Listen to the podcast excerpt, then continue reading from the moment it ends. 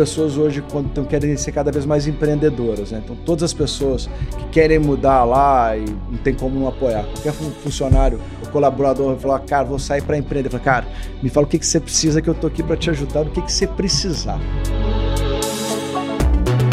A evolução do mercado da construção, do mercado imobiliário, do mercado tradicional que vem passando por tantas transformações. Pega papel e caneta que esse episódio está recheado de lições. Esse podcast é um oferecimento da BMW. Viva seus sonhos com o novo BMW X1. Visite uma concessionária autorizada BMW e conheça. Esse é o podcast Lugar de Potência. Lições de carreira e liderança com o maior headhunter do Brasil. Afinal, tem 1,94m. Vambora? O meu convidado de hoje é uma referência no universo da construção civil e do mercado imobiliário brasileiro.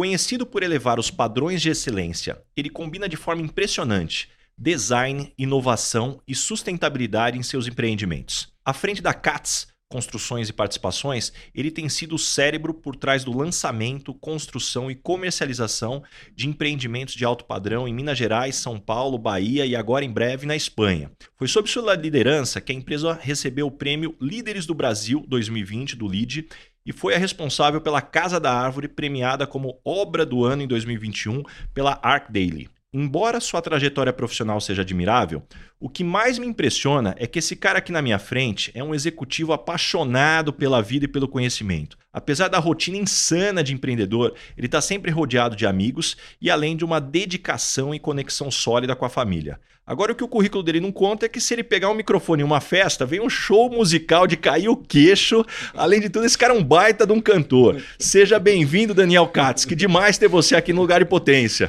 Boa, Baza. Eu que agradeço o convite. É, essa parte da cantoria era segredo, hein? Boa! E, e, Daniel, sempre foi o seu objetivo continuar o legado da família no setor de construção ou você teve outras aspirações profissionais ali quando você estava buscando o teu caminho no mercado de trabalho? O Baza, eu nasci empreendedor. É, na quarta série eu tive minha primeira empresa, chamava Imagination World. Alugava fita de Phantom System e Nintendo. É, meus colegas, junto com um colega chamado Marcelo Mendonça. Depois disso, fui jogar tênis, né, competindo. Só que o que eu ficava lá na academia era, tinha um cara que me cordoava as raquetes para todos os tenistas e vendia bolinha, gripe. Então, fui estudar na escola americana, montei o American Camp. Depois da escola americana, trouxe o Energy Blue para Minas Gerais. É, na época do Flying Horse e não existia no Brasil nem Red Bull ainda. E por fim, antes de eu entrar na engenharia, eu inventei um site chamado BH VIP, depois nós fomos vendidos para Soul VIP. A lógica era a gente ia para as festas, tirava foto, e naquela época a gente vendia page view. Eu programava em Dreamweaver. Eu era sócio de um colunista social, né, Marcelo Generoso, que veio a falecer já, infelizmente. E ele chegava das festas com o nome das pessoas, eu fazia o upload, passava a noite programando, e para as pessoas no outro dia acessar. E aí nessa época a gente fez um, um, a gente fez um primeiro talvez chat. Eu programei um chat onde é que as pessoas podiam conversar dentro dessa página uhum. web uhum. com sobre as fotos. E a lógica era, se você viu sua foto, você quer que os outros venham. E aí até recentemente encontrando com o Paulinho, né, o CEO do Cubo, fala, pô, Dani, você inventou o Facebook. Falei, pô, cara, olha o tanto que eu sou burro. não... A minha incompetência é essa. Mas, enfim, entrei na faculdade de engenharia e, e aí sim começou a. Né, meu irmão falou, vai gastar 10 anos. É a história do Outliers, né? Veio um pouquinho antes de 10 anos, mas aí a gente entrou e com muita força na construção. E aí, falando dessa entrada, puxa, muita coisa aconteceu, muita coisa se transformou né, no setor de, de construção. Na, na tua opinião, quais foram as principais transformações, seja no setor de construção ou mesmo imobiliário, de quando você iniciou a na tua carreira até os dias de hoje? A gente pode separar na parte de, né, de obra, de gerenciamento e parte de venda, né? É, na parte da engenharia, você ganhou muito com a questão de software, né? De, o BIM entrou visão tridimensional, de gerenciamento, ficou muito, muito mais fácil. Algumas tecnologias surgiram na, na construção, mas são lentas. A construção é um mercado muito muito. Muito tradicional Muito tradicional, né? Mas você o steel frame, hoje está entrando wood frame, está entrando outras coisas. Mas você tem alguns pequenos pontos de, de melhores, né? Hoje, esse lançamento de reboco, gesso, via com máquinas, pintura com máquina, mas ainda é, é muito conservador. Na parte né, de gestão, aí, né, os RPs, isso ganhou um ganho de produtividade de controle enorme né, no gerenciamento. E depois na parte de venda e marketing, não precisa nem te falar, né? A transformação foi, foi brutal. Né? Então, a forma hoje que se vende hoje completamente diferente do que se vendia há 20 anos atrás. Porque basicamente há 20 anos era você fazer o stand e de alguma forma esperar que as pessoas passassem lá no stand. Anunciava em jornal, né? Anunciava no jornal para que as pessoas passassem Sim, no stand. Sim, sim. E hoje imagino que o marketing digital É, tem transformado muito. É, com certeza, né? Hoje, se pegar 90% dos leads que você recebe é marketing digital. Óbvio, né, que a placa, porque o imóvel, né, a gente fala localização, localização, localização, né? São as três regras básicas né, do, do mercado imobiliário. Então, você tem uma- um bom ponto com a placa lá, o cara que está interessado, ele vai passar e vai te ligar e vai te procurar. Mas ele vai fazer, de qualquer forma, a jornada digital. Ele vai entrar, vai pesquisar, vai fazer todos os caminhos para poder.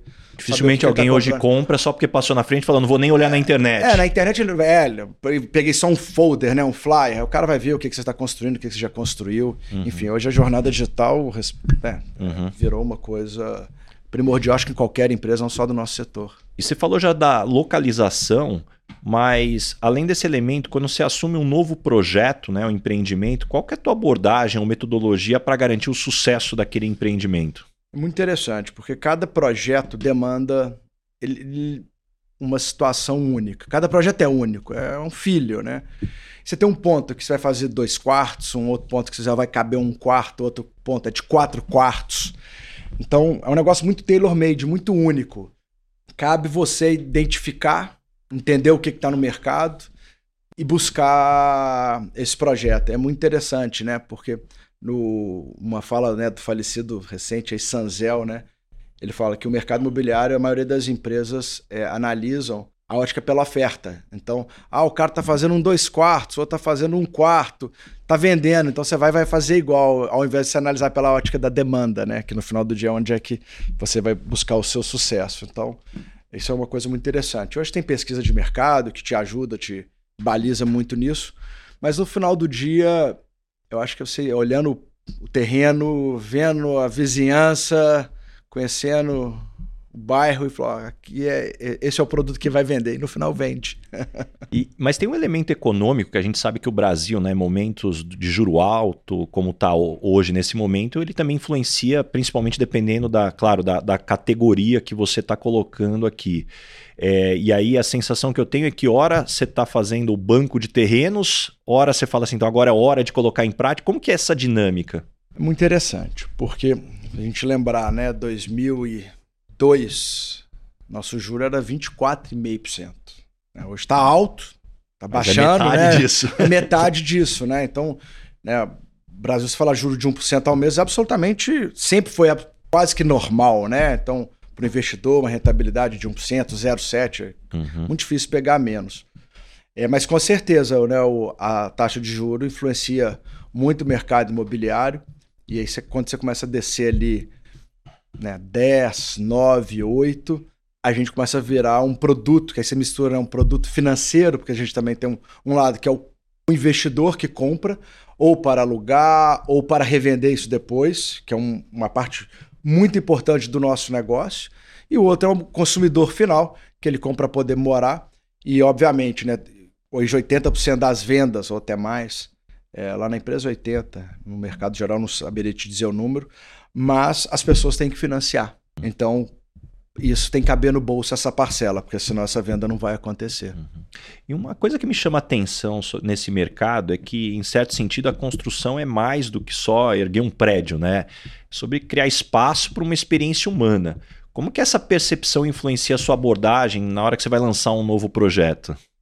Há uns 3, 4 anos atrás, não, talvez mais, 5 anos, eu acabei junto com o, o, o Zanini, de Zanini, é, fazer um museu, o Museu das Cadeiras Brasileiras, na cidade chamada Belmonte. Era o nosso stand de venda. Falei, ah, vamos fazer um museu. Eu falei, beleza, eu arrumo o espaço e arrumo as cadeiras. Então ele ligou para os artistas amigos dele e a gente começou a trazer. E nisso foi um mergulho muito grande num outro universo, né? E no universo de design, mais do que no universo de design, no universo de design brasileiro. Então, o que, que a gente tem de produção brasileira de altíssimo padrão e que o mundo inteiro está consumindo? Hoje, as peças modernistas no Brasil, você paga o preço dela em real, é o que em Nova York, Londres, Europa, os pessoal, as pessoas compram em dólar ou euro, no mesmo valor. Então, o mundo reconhece isso, brasileiro, muita gente reconhece, mas eu acho que ainda tem um caminho longo a percorrer para ganhar nossa, reconhecer a nossa essência. Mas foi um mergulho muito grande com nessa história da arquitetura e do design. Houve uma transformação muito maior, primeiro dentro da gente, né? A transformação vem de dentro para fora e a gente acabou colocando isso nos nossos, nos nossos prédios, né? Conectando é uma imagem mais bonita, né? Se olhar a grande maioria dos prédios, se olhar aqui na sua janela, poderia ter uma qualidade de arquitetura e embelezamento de cidade muito maior. E tem algumas empresas hoje já fazendo isso, e tem agora vários escritórios de arquitetura fazendo isso, e os clientes, que é o principal, começaram a entender que um, um prédio mais bonito, eles querem uma coisa mais nessa, nessa linha, e está transformando as cidades de modo geral. Pô, e, e já que a gente está falando de, de transformação e inovação, Quais as principais inovações e tendências que hoje estão no seu radar? Seja porque você já está implementando ou você está de olho aqui para ver um momento certo de colocar em prática? Ó, uma coisa que nós estamos fazendo, né, que acabou a gente é, fazendo um movimento, comprando uma empresa na Espanha. Nós estamos agora. É, a máquina chegou no Brasil, a primeira, nós estamos lá na Espanha, no Brasil, nós estamos agora começando a imprimir casas. É, a empresa chama Cosmos 3D. Hoje a gente consegue imprimir uma casa de 50 metros quadrados em 20 horas. 20 horas? 20 horas. De pegar ela do terreno ali da, da fundação. A gente faz um. É o que é o precast, né? A gente monta no off-site e monta no, no canteiro. E aí, basicamente, sobe-se todas as paredes só através das máquinas instaladas. Explica um pouquinho mais, porque isso é algo fabuloso que a gente via como se fosse algo para chegar daqui 20, 30 chegou. anos e chegou. Chegou, chegou. Não, é uma máquina, né? Você entra com projeto, entra no projeto caminho normal no DWG, transfere depois para um arquivo STL. Depois do STL você transforma no arquivo G-Code que a máquina é, vai ler, né? Então desenvolvemos software e tudo mais. E aí você entra para essa PLC da máquina, uhum. que é como se fosse o cérebro da máquina, e comanda os motores e vai imprimir no eixo X, uhum. Y, Z. E você vai mandando esses comandos e ela vai desenhando como uma impressora 3D tradicional, você, né, você já deve ter visto. Porém, ela é em grande escala e o nosso é, e a gente usa é, um concreto especial. Então, você o desenho, é, você consegue ter desenhos mais orgânicos. Eu, eu, eu, brinco que se Niemeyer tivesse vivo, acho que metade dos projetos dele ele teria conseguido executado, porque é, hoje a possibilidade né, de curvas é, é total. E, e hoje, que vamos ter que requalificar toda né, uma parte dessa mão de obra, uma máquina dessa a gente opera com dois funcionários. Então, vai ter um ganho de produtividade, um ganho de escala, acho que muito grande. É, onde é que você pode entrar isso? Óbvio, né? não é um mercado de médio alto padrão, mas com certeza num mercado de, de padrão né, é, é, mais popular e onde é que está a grande necessidade, não só no Brasil, mas no mundo, com certeza a tecnologia vai ajudar muito a suprir essa necessidade de habitação. E a gente está falando muito aqui de, de inovação, mas como que equilibrar as vantagens da tradição de um grupo que já tem aí uma história com inovação? Porque isso me parece um dos grandes desafios. É, essa é a nossa startup, né? É, o, a gente, né, na reunião né, nossa de Ó, nós temos aqui o Bricks and Land, né? Nós estamos aqui com tijolo e terra, que é o. E aí agora vamos gastar energia, porque com certeza, como a gente tá falou há pouco da transformação modelo de venda, né? Uhum. E as transformações estão acontecendo hoje com inteligência artificial, blockchain. Não tem dúvida nenhuma que, que uma delas, né, da construção civil, é, o 3D vai, vai, vai absorver. E outras também, né? Hoje se fala muito a questão de fazer de timber, mass timber, né? As construções de madeiras e é, absorvem aí a questão de carbono, que a pegada é muito importante. Então, novas tecnologias estão surgindo, vão surgir, isso é a destruição criativa de Schumpeter. Adorei. Para você que é meu ouvinte aqui, não perca o meu livro Lugar de Potência, uma compilação de lições de carreira e liderança de mais de 10 mil entrevistas, cafés e reuniões durante toda essa minha carreira de 15 anos como Headhunter. Você encontra o link para o meu livro na descrição do episódio e no link da minha bio, no arroba Rick Bazaga. Dentro dessa dinâmica, já, a gente tá falando de tecnologia, mas agora eu quero falar de sair da zona de conforto e expandir a atuação. Pô, vocês sempre foram muito fortes ali em Minas, BH. Mas, poxa, essa atuação indo para Bahia, São Paulo e agora para Espanha. O que, que, te levou aí a, a, essa busca? A Bahia, eu te falo, o sonho do mineiro é o mar, né? então, fomos, fui conhecer a região, Fiquei completamente encantado, principalmente com a cidade de Belmonte, que quem não foi, deixa aqui um convite para conhecer. É uma cidade que foi parada no tempo. Lá foi uma das cidades mais importantes do Brasil na época do cacau. Lá tinha Receita Federal, alfândega. Tenho os jornais da década de 1930, 1940, voos direto de Belmonte para Argentina, para Punta, Rio, São Paulo, inacreditável, tinha as companhias aéreas. E, então foi uma cidade riquíssima, mas com a vassoura de bruxa dizimou né, a economia local, eles não souberam se reinventar. Então virou uma cidade histórica parada no tempo, bucólica. Uhum. É um dos lugares mais lindos que eu já fui aqui no Brasil. E é onde o rio Jequitinhonha encontra com o mar, é o delta do Jequitinhonha. Nasce no Cerro, em Minas, e desce. E foi uma parte importante, já desde a época da colonização, né, por Diamante, que o Cerro é passa por Diamantina, isso chegava para poder sair essa, essa saída do, do né, tanto de café, é, diamante, ouro para a Europa. Então foi uma cidade muito importante. Uhum. E... e... é algo que me chama muito atenção, até porque essa região, de alguma forma, aqui o turismo no Brasil, você tem um aeroporto em Porto Seguro, e aí as pessoas chegam em Porto Seguro, ou fica lá ou desce. Né? Arraial, Trancoso, ali, Caraívas, enfim, toda, toda aquela Sim. parte muito bonita. Agora, o, o, que eu conheci contigo aqui foi dali para cima, cara. A é, quantidade o... de coisa, é, cara, maravilhosa que tá é. fora do radar da maior parte das pessoas. É, é um Brasil inacreditável, né? Quando você cruza aquela balsa, né? Você chega num outro ambiente, parece que você saiu da civilização. E você saiu mesmo uhum. completamente, você entra em outro ecossistema, outro mundo. E ali foi onde a seleção da Alemanha, né? Uhum. Ficou hospedado, né? 7 a 1 no Brasil, inclusive a praia do 7 a 1. A praia do 7 a 1 lá, né, cara? É, a praia do 7 a 1.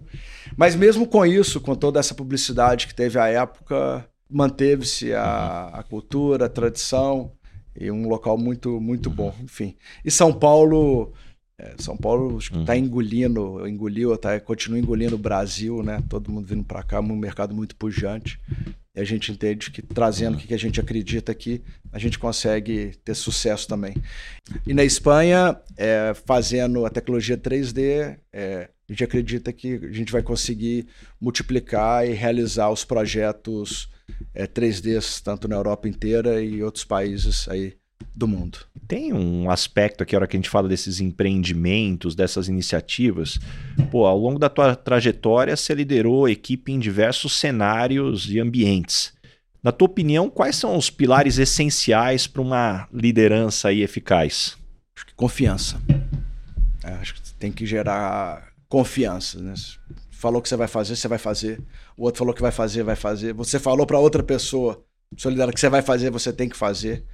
Então eu vejo como talvez um dos, pilares principais essa relação de confiança de uma organização como muito importante, né? Uma organização é igual ao time de futebol, né? Você tem um técnico, você tem lateral direito, tem o, o goleiro, tem o, o, zagueiro. Se um desses falhar, cara, o time não vai jogar bem. E um tem que saber que o outro está fazendo sua parte bem feita e confiar um ao outro. E quando você pensa no, no teu desenvolvimento como líder, o que você não aprendeu na faculdade, nenhum curso fora que você já fez aí, que foi só na prática realmente, a lidar com pessoas que hoje, a hora que você pensa, assim, talvez foi uma das lições mais importantes que você teve sobre ser um líder? Quando eu tive que organizar um evento um instituto, Instituto de Formação de Líderes, eu nós fomos pedir um patrocínio para a MRV. E aí me mandaram ligar pro Rubens Menin, que ele ia nos ajudar num patrocínio. Liguei do meu telefone celular, na época não tinha WhatsApp, tá? Liguei do meu telefone celular e 10 horas da noite me retorna. Me ligaram desse número.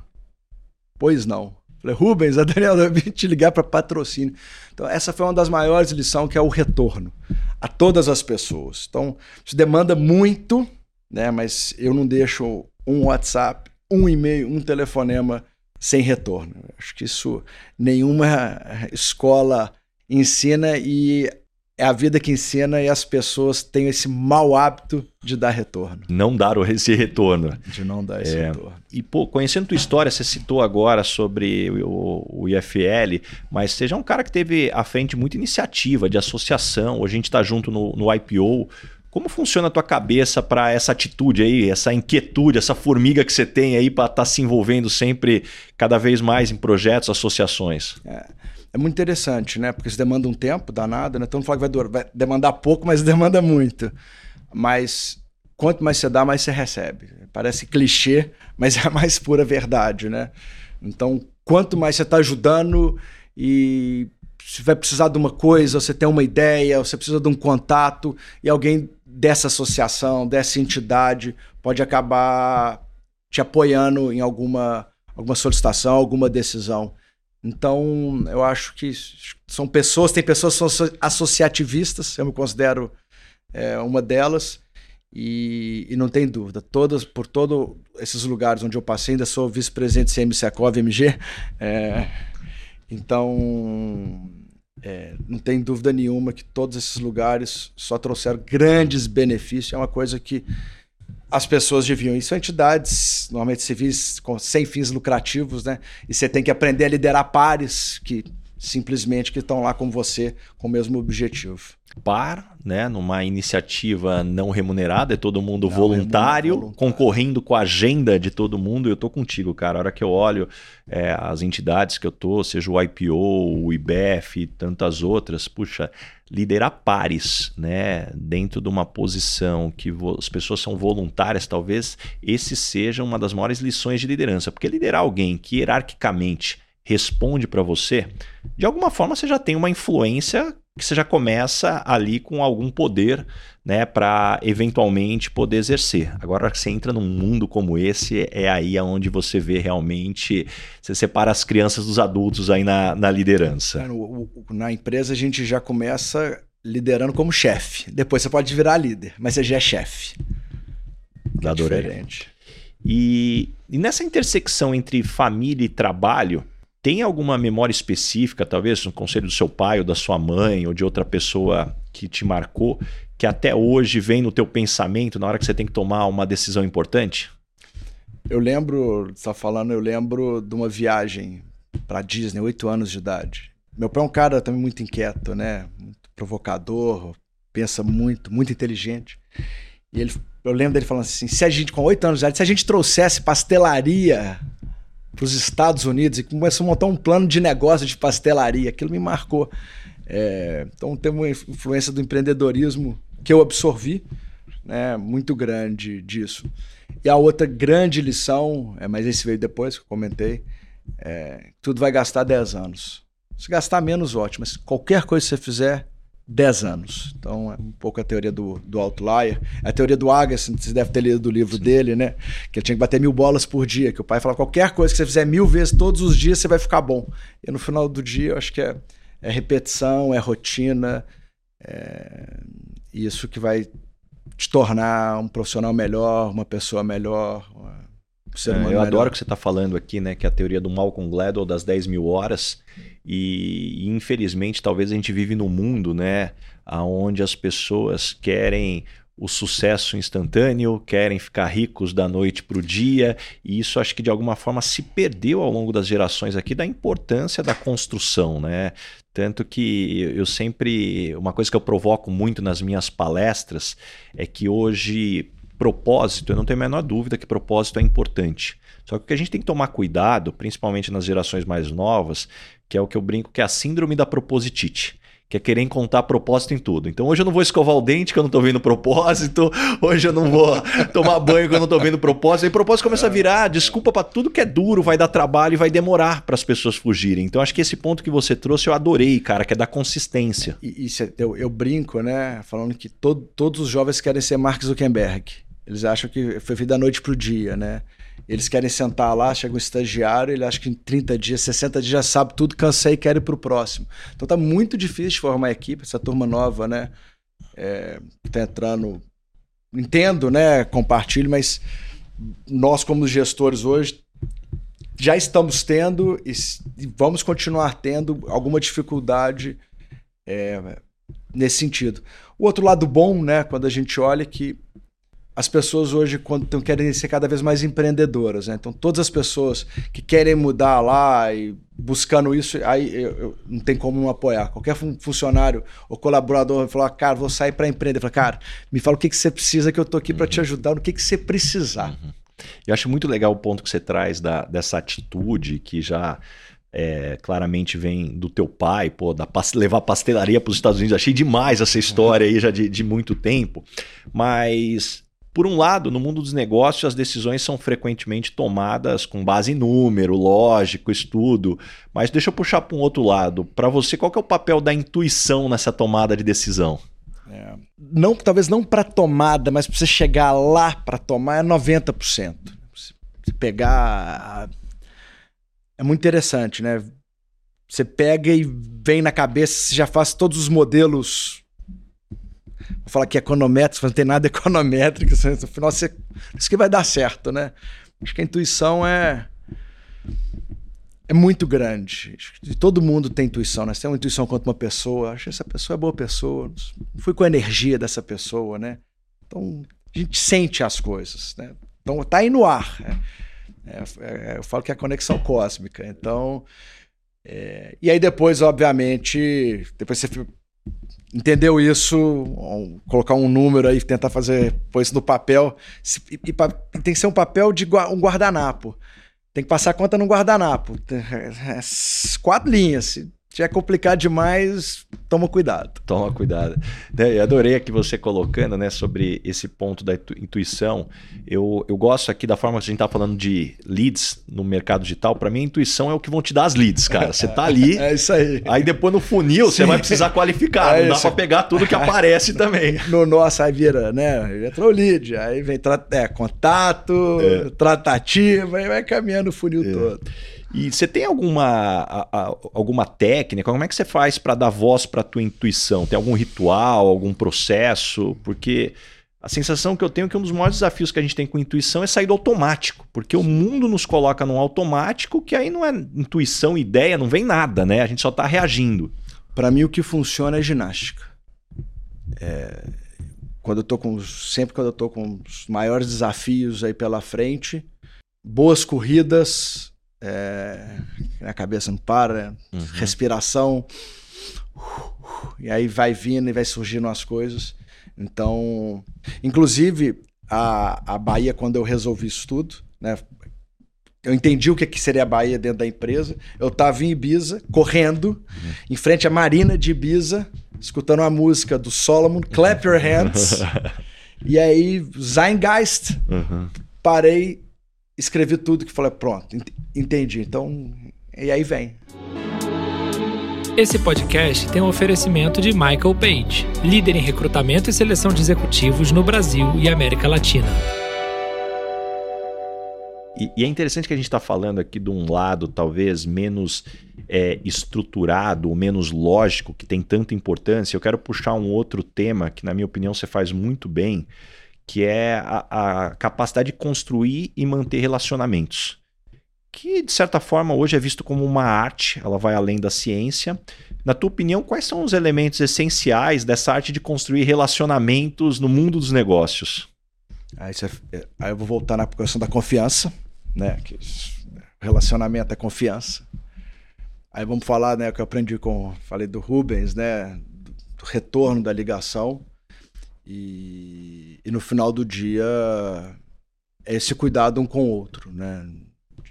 É um cuidado legítimo, né? De, e às vezes demanda muito tempo. né? Mais tempo, às vezes, que a rotina te demandaria, né? E você deixa muitas coisas suas para atender coisas dos outros. Mas isso vai gerando né, mais relacionamento uhum. e, e, aí o relacionamento gera mais negócio e aí vira um ciclo virtuoso. Mas você tem alguma gente. técnica para manter os relacionamentos? Porque hoje você conhece muita gente. Então também é quase que impossível eu, dar relacionamento. Eu, eu, eu, tenho uma coisa que eu faço. Aí, enfim, vira anual, mas tem pessoas que a gente não consegue sempre estar tá conversando, né? No aniversário, eu não mando WhatsApp, nem Facebook, nem entro no Instagram. Eu passo a mão no telefone e ligo para dar parabéns. Então, pelo menos é uma, é uma um dia no ano que é uma uhum. pessoa que você não conversa às vezes tem pessoas que conversam no aniversário e vice-versa. Mas é bom, aí você tem aí 10 minutos, 5 minutos uhum. para dar um parabéns e, e a pessoa se sente querida e vê que você tem esse carinho especial por ela. E aí você tem uma agenda dos aniversários. Todos, anoto todos. Depois você me passa o seu, vou te ligar. Muito bom. E, e, um ponto também que eu quero abordar contigo, tem alguma filosofia ou mantra de vida que você, se, que você adota quando se trata de viver plenamente, né? Seja profissional ou pessoalmente? Para mim a ginástica, uhum. né? Endorfina hoje, fiz a minha no final do dia. Aquele dia que você não quer fazer é o dia mais importante de fazer, né? Tá falando isso até hoje com um cara que eu tava treinando com ele. E, e o que eu tenho tentado colocar, mas ainda não tá na minha, na minha rotina, é uma meditação. Né? Duas vezes por semana, tem gente que consegue mais, mas não tem a menor dúvida que você conseguir parar para poder respirar, poder é muito bom. E outra coisa que eu comecei a fazer já tem algum tempo, que eu peguei do livro do Ray Dalio e tenho feito, é anotando, tem um, um bloco de nós chamado aprendizagem. As coisas importantes eu vou colocando, né, para você tentar cara, é não esquecer. Isso eu acho demais, cara. A gente teve com ele lá, né, em novembro, lá em Nova York, lá, puta, é um cara que traz muitas coisas aqui que você começa a olhar onde o cara chegou, não foi à toa. E, e para mim, uma das coisas que sobre esse bloco de aprendizados é fundamental, que uma das coisas talvez que mais nos consome é a gente errar nas mesmas coisas. Então a oportunidade que a gente tem com essas reflexões, falar, pô, vamos errar em coisa nova, vamos tentar aprender, vamos tentar é, evoluir. E dentro dessa dinâmica, como que tua voz interna fala com você? É uma voz que te dá porrada, te acalma, te acelera, faz follow-up. Como que você fala com você mesmo? Tudo isso que você está falando. E é muito interessante, que eu joguei, ainda jogo, mas eu joguei né, muito tênis. E o tênis é um esporte que fica o dia inteiro, né? Durante a partida, você conversando com você mesmo. É muito difícil. Você está perdendo, você tem que se motivar. Você está ganhando, você tem que continuar motivado. Você erra um ponto daquela. Muito. É um, para mim é o, é o esporte mais difícil que eu já fiz é, é o tênis. Acho que eu converso o dia inteiro comigo. É, às vezes até cansa demais. e olhando hoje para tudo que você conquistou até hoje, qual é a tua reflexão sobre ter sucesso na vida? O que é ter sucesso? Acho que sucesso é ser bem recebido pelas pessoas, né? Pessoas te ligam para poder perguntar eventualmente uma opinião, que opinião não serve de nada, é só uma opinião. Chegar em casa, falar dever cumprido do dia, poder ter tempo aí com família, com esposa, conseguir fazer sua ginástica. E aí deixa eu puxar já desse ponto aqui que eu adorei. Pô, você é casado, pai de três filhos, como equilibrar a responsabilidade familiar com a demanda intensa de liderar um negócio? É, isso é o mais difícil, né? Você tem o tripé, né? Família, pessoal e profissional. Está equilibrado, esses três pratinhos rodando ao mesmo tempo é, é muito difícil. E foi muito interessante. Eu voltei agora de um programa do IPO em Harvard, de mercado imobiliário, e aí tinha. Fazia uma curva né, de risco. Quais são os seus riscos? Em cada etapa da sua vida. Então, quando você tinha 20 anos, quando você estava começando, com 30 anos, com 40, e o que, que vai te demandar maior tempo. Então, quando você está mais novo. Mas espera aí, só a curva de risco é o risco de algo dar errado? Me conta mais que adorei, me deixa eu entender esse modelo. Não, ele pega e quando você tem 20 anos, o que, que era o seu maior risco da sua tomada de decisão? Então, às vezes era um risco financeiro, você teve que vender um apartamento para colocar no seu negócio. Uhum. Ou às vezes você deixou um, um, um emprego para poder Sim. buscar isso. Então, e aí você tem o risco, né? Tanto financeiro, risco familiar, risco reputacional, né? que você atinge uma maturidade, né? Que as pessoas. Você tem que manter essa. Né? Você, por exemplo, cara de sucesso, você tem uma, né, uma reputação. Uhum. Aí, então, então tem que tomar alguns certos cuidados. Então, ele vai fazendo essa curva onde é que você está em cada momento da vida e você olha também para o futuro. E hoje uma grande dificuldade devido a isso é realmente é, é, tempo de família. O risco é não se dedicar ao tempo que você acredita que seria o eu correto. De, eu sou de Belo Horizonte, nós estamos aqui, passei a semana inteira na, em, Em São, São Paulo, Paulo. né? Então você acaba demandando. Mas para compensar isso, eu adotei todas as viagens que eu faço, que eu posso fazer, eu levo eles co- comigo, o máximo possível. É, converso todos os dias e E você tem um ponto aqui que eu vou puxar aqui, que você me contou que eu adoro, que é o domingo você tentar ficar longe do celular. Domingo, esquece falar comigo. No... Esquece. Domingo eu não abro, nem o WhatsApp. Raro, quer conversar comigo, liga pra minha esposa. Domingo é meu dia, é o dia que eu mais, cada vez mais é o dia que eu mais gosto da semana. É, os dias são muito intensos. Você fica a longe hora- do celular e tá tudo certo. Não morreu, o mundo não vai acabar, a, a tremedeira a- passa. Avisa a esposa. Mas domingo à noite a gente já começa a pegar alguma coisa pra preparar a semana, né, Base?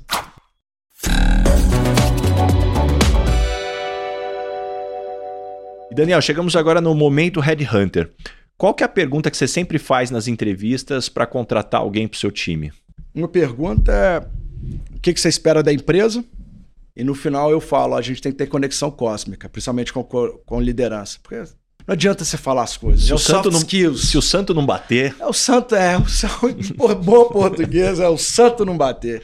E falar, cara, né, várias pessoas lá falam, "Olha, eu, eu falo na entrevista lá no final, né? Eu chego lá no final e falo, se a gente não tiver conexão, se você não souber o que, que eu tô pensando, minha esposa fala, fala, deve ser difícil demais trabalhar com você. Eu falo, mas por quê? As pessoas têm que saber o que você tá pensando.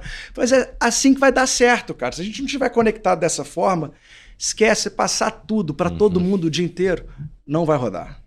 e falando de perfil de pessoas, que tipo de pessoa não dá certo trabalhando com você? Que não dá feedback. Esquece. Esquece. Feedback para você, Positivo ou negativo? Para né, pra quem está liderando. Liderado que não dá feedback. Feedback pro líder, pro não líder. só pros Não só pares pares, ou é, abaixo. É, pros pares e para baixo, que é importante. É o cara que está liderando, é importante para poder trazer o time, né?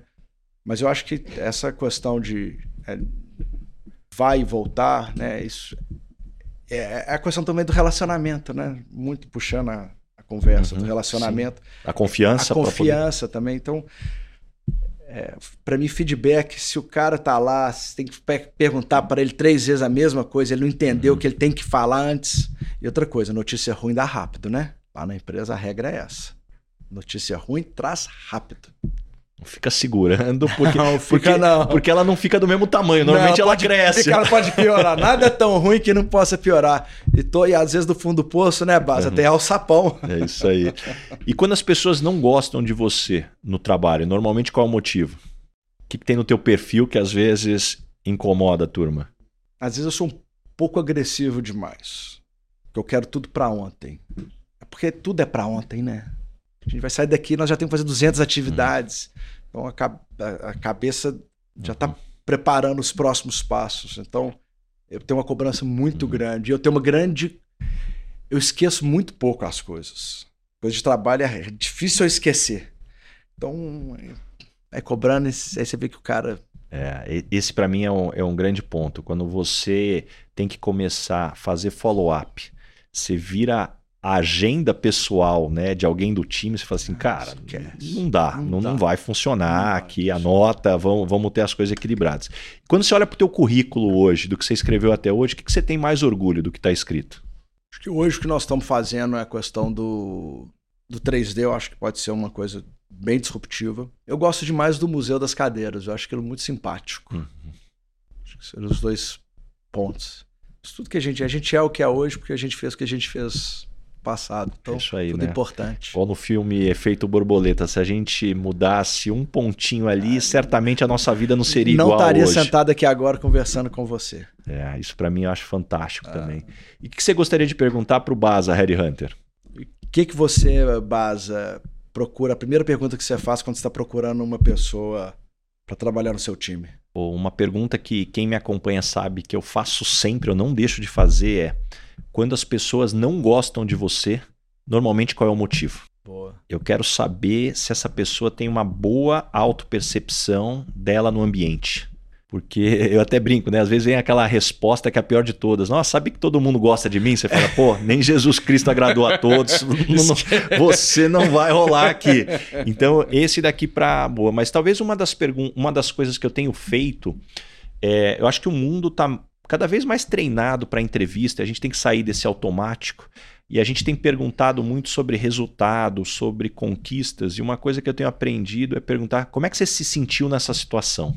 Eu quero tentar decupar o que fez a pessoa chegar naquela decisão ou principalmente lidar com aquela frustração. Isso tem me trazido aí muitos, muitos aprendizados também.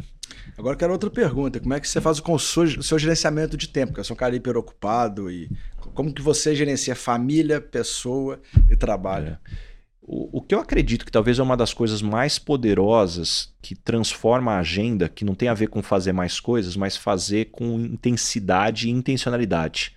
É, uma coisa que eu aprendi é se hoje eu tô aqui, cara, conversando contigo nessa entrevista, cara, eu tô 100% aqui, cara. Minha cabeça não tem 1% hoje que tá pensando em alguma outra coisa. Porque acho que hoje a gente vive num mundo que a gente não tá presente. Eu poderia estar aqui com você, tô pensando na família, tô com a família, tô pensando no trabalho, e aí definitivamente você acaba não sendo eficiente. E para mim o, o, o, elemento importante, que talvez tenha sido uma das principais lições, que para mim é muito difícil, mas eu tenho aprendido, é falar não. Porque falar não é uma das coisas mais difíceis que existem, e se você não souber falar não, você acaba deixando coisas importantes de lado ao falar sim para coisas até importantes, mas não tão importantes quanto outras que você deveria estar tá priorizando. Então, para mim, falar não, cara, é algo que dói, mas eu reconheço a importância. Boa, tá anotado aqui, viu, Bado? Muito bom. E, e, Daniel, chegamos agora no momento Dona Ângela. Complete a frase. Eu sou esquisito por quê? Acho que eu gosto tanto de tudo que semana passada, igual você falou, estava cantando num bar, é, conversando com o cacique, essa semana conversando com altos e grandes empresários, fazendo negócios. Então acho que eu, eu, eu ando em todas as, literalmente todas as tribos de, como, de igual para igual.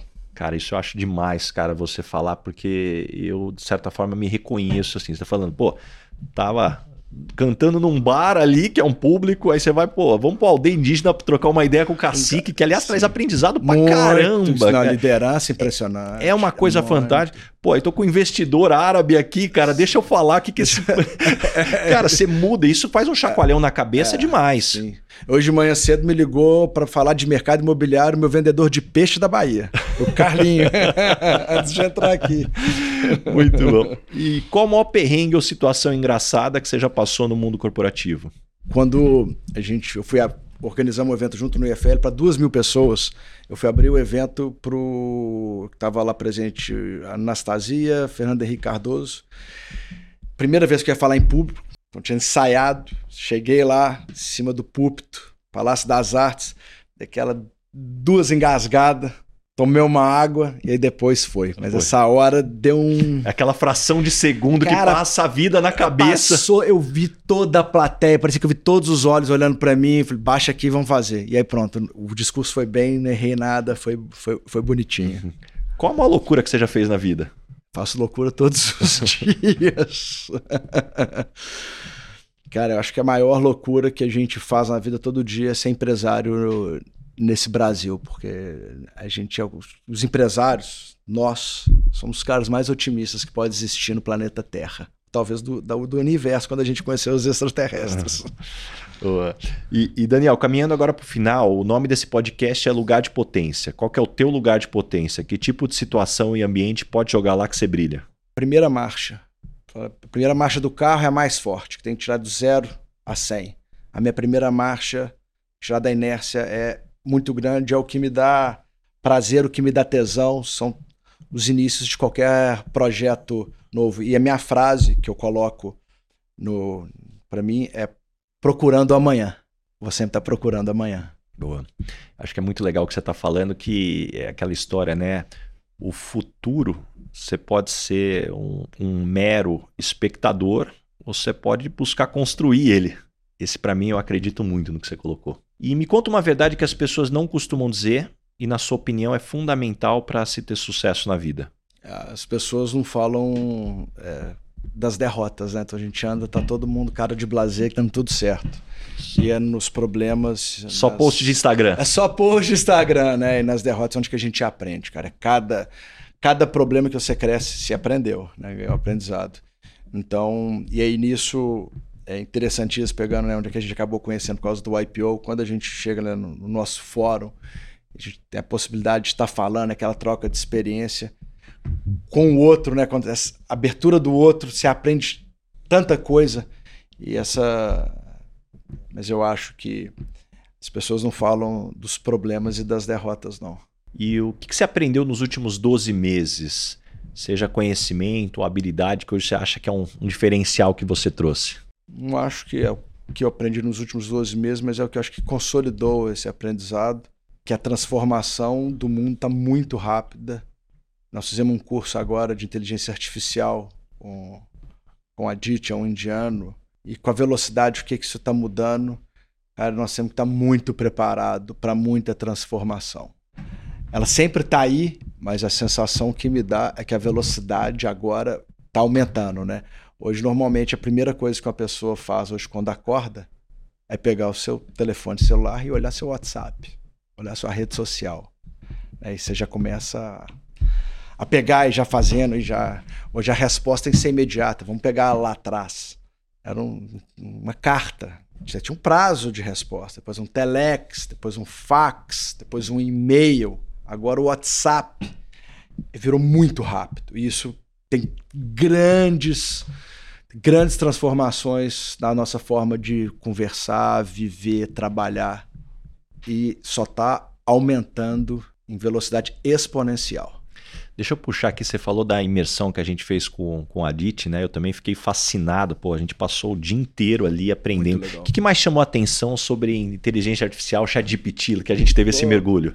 O mais interessante, primeiro, foi o quão fácil é o uso e mais e quão profundo essa inteligência é. Que na hora que ele pegou lá, deve ter feito isso aqui com você, uma análise de 100 mil linhas da companhia aérea.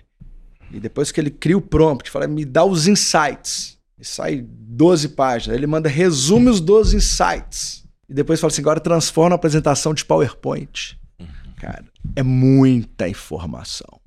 É muita informação. Isso me deixou fascinado. Eu fiz um teste, você fez a imersão em BH, eu fiz aqui em São Paulo. Eu, eu fiz a seguinte prompt. Eu falei, olha, pega os 10 palestrantes mais conhecidos de liderança em idioma do inglês e os 10 palestrantes de idioma espanhol, consolida os cinco principais insights que essas pessoas estão falando em bullet points, em tópicos, e transforma tudo isso numa palestra com PowerPoint moderno e me manda o link para download. cara, em 20 segundos vem um link para download, cara, de uma palestra que, cara, eu levaria sei lá quanto fazer. tempo, cara. É. E aí, aí você começa a ver como hoje a informação, o grande, o, o grande desafio é que ela vai deixar de ser diferencial e a nossa capacidade né, de conseguir ter o discernimento para tomada de decisão, decisão para análise daquelas informações vai fazer toda a diferença. O que, o que acontece é o seguinte, né, Baza? Hoje a internet trouxe todos os dados para um lugar. Só que para você navegar até pouco tempo atrás, a forma que você tinha melhor de buscar esses dados é através do Google de pesquisa. Agora, esse chat entrou dentro da internet e transformou dado informação. E ele está nos ajudando agora a ensinar a trazer essa informação. E ele traz essa informação através da análise dele, como ele aprendeu. Uhum. E ele está sendo treinado. Então, o grande desafio, eu concordo com você 100%, vai ser como analisar e o que analisar o que está vindo essa, essa, essa informação. E o que me chamou muito a atenção é que além de você pedir, ah, me dá os insights ou consolida, é você colocar a persona que você quer que responda. Fala assim, ó, me responda como se você tivesse um MBA em Harvard. Me responda como se você fosse um empreendedor que aprendeu tudo na vida na porrada e nunca estudou. Me responda se você for o Snoop Dogg. Cara, ele fez essa também. Responde como foi o Snoop Dogg. É. Cara, é assustador. E, e, e, vou te falar, quem, né, aí que tá escutando aqui ainda não tá tão por dentro disso, é empreendedor, vai buscar, vai buscar informação. Tem muita coisa, YouTube, internet, né, venda de prompts, uhum. sim, mas para poder pegar. E achei genial para mim, né, que foi a base, que foi os master prompts, que é o que uhum. você acabou de falar. Como você criar, né, as, as principais, sua persona, né, uhum. sua persona para você perguntar e para a resposta vir aquilo que você está buscando. Isso realmente Demais. vai mudar e, muito. E Daniel, que tipo de situação você é mais chamado para dar conselhos aí das pessoas próximas? Que tema que as pessoas normalmente procuram? Muita coisa de empresa, né? E mercado imobiliário especialmente. E, eu estou sempre aberto, uhum. né? Fui presente de Sintos com Jovens, CMI, então uhum. vira e mexe tem um pessoal ligando, ah, isso, aquilo, você acha uhum. isso bom, acha isso ruim? Falo, opinião, né? Uhum. Não leva a sério, não. né? Não leva a sério, não, mas eu acho. E que tipo de situação você não é lembrado? Não é tua praia? Não me chama para isso que não é onde eu navego. Não, eu, eu, eu, tenho que aprender com você a falar não, tá, cara? Eu tô falando sim demais, eu acho. Mas o. Não tenho navegado. Tô indo de poesia a política. Boa. E deixa algumas dicas de fonte de conhecimento. Como é que você se mantém informado? Como é que você se desenvolve? Para mim, que eu, eu gosto de ter um conhecimento abrangente. Eu baixei um aplicativo que chama Press Reader. Press Reader, esse eu não conheço. É. O Press Reader ele tem aí, sei lá, 50 mil jornais, revistas do mundo todo, do Japão, China, Brasil. Uhum. É, então, eu pego, então, eu tenho minha categoria de jornal, é, revista, arte, música. É tipo uma playlist das mídias que você vai das consumir. Das mídias e vai baixando e eu fico vendo, lendo de todos os assuntos uhum. aleatórios. Adorei. Já vou colocar isso daqui no meu, no meu radar. E me indica três pessoas bacanas para eu convidar para esse podcast e ter uma conversa como essa que a gente está tendo. Primeiro, meu presidente do IPO, Zé Henrique Salvador. Tá fazendo um trabalho super legal frente do Mater Day. Chamaria um cacique, uma conversa no mínimo diferente, posição de liderança, uma outra visão. Adorei. Entrevistar um cacique, cara. Vamos trazer é, ele. Então, se não for ele, eu acho que vocês uhum. podem buscar né, outra pessoa para falar de liderança, uhum. né, uma, outra uma outra visão. E a terceira, não sei se conseguiria fazer remotamente, mas seria interessante é conversar com a Aditya. Aí você coloca um tradutor colocar um tradutor, um tradutor aqui para a turma aqui. Porque não tem dúvida o que, que esse cara está muito na frente de inteligência artificial. adorei, cara. Ótimas indicações aqui. E tem uma pergunta que eu faço para todo mundo que vem aqui. Eu não vou deixar você embora antes de responder. O que é felicidade para você? Ah, eu gostei que você falou. Acho que felicidade está presente, né? cada vez mais presente. Mas para mim eu tenho um, sempre pensamento, tem que estar tá com um pensamento positivo no futuro, tanto no trabalho, quanto na família, quanto na parte pessoal. Cara, adorei. Você sabe que tem uma frase que me marcou que eu escutei que o amor e o apego que você tem à sua história jamais deveria ser maior do que o apego que você tem à construção do seu futuro. O dia que, cara, o seu apego à sua história for maior, cara, do que a construção do futuro, você está ficando para trás. Então, legal, tem que dar valor, tem que reconhecer, mas definitivamente, cara, o amor que a gente tem pelo futuro, ele sempre precisa estar na frente. É o que move a gente, né? Isso aí. Ó, Daniel, antes de ir embora, tem um presente aqui para você, cara, um óculos oh, da, da Lacoste Opa, aí. Muito obrigado. A Marchon, que é um grande parceiro nosso, o Marcelo Kitsuda aí, o nosso amigo do, do IPO aí. Oh, cara, escolheram aí um super óculos aí para você. Olharam o teu perfil aí e falou, é. cara, é, é esse daqui, ó. Usando óculos laranja ultimamente. É, mandaram esse óculos aí para você eles são parceiros, estão sempre com a gente aqui. Acho que acertaram aí o, o, o óculos aí, o perfil para você. Ó, oh, ficou bom, muito Boa bom. base, obrigado. E para a gente fechar aqui, como é que as pessoas te encontram? Que novos projetos vêm pela frente? Deixa um recado aí para quem gostou desse nosso papo aí e quer ficar de olho aí no que você está fazendo. Boa, ó, no nosso site da empresa cats.life.style, a gente fala de todas as coisas que nós estamos fazendo. É, o meu pessoal também, Daniel Becats, todo mundo lá para ser para ser amigo e agora é, me mandar eu, eu vou responder. Muito bom. Adorei. Pô, Daniel, adorei mesmo, cara. Obrigado. Pô, faz tempo que a gente tava querendo marcar aqui, sim, bater as agendas. Sim. Que bom que deu certo. Pô, tenho certeza que todo mundo que nos escutou até aqui saiu com páginas e páginas, anotações aí, muitos insights, muitas lições. Muito obrigado mesmo. Obrigado pela, pelo convite, boas provocações, coisas que eu ainda não tinha pensado. E um prazer, Baza. E o que, que você precisar, pode contar aqui comigo, com a empresa. E tamo junto. Tamo junto. Valeu, obrigado. Valeu, abraço. Esse foi mais um episódio do Lugar de Potência com Ricardo Basagra. Não esqueça de assinar o podcast e também indicar, compartilha com todos os seus amigos. E principalmente, se você está escutando através da Apple, deixa sua avaliação lá que eu vou ficar muito grato com vocês. Arroba Rick Basaglia, espero a sua mensagem, qual foi o insight que você teve com esse episódio. Um abraço e até a próxima. Uma produção, voz e conteúdo.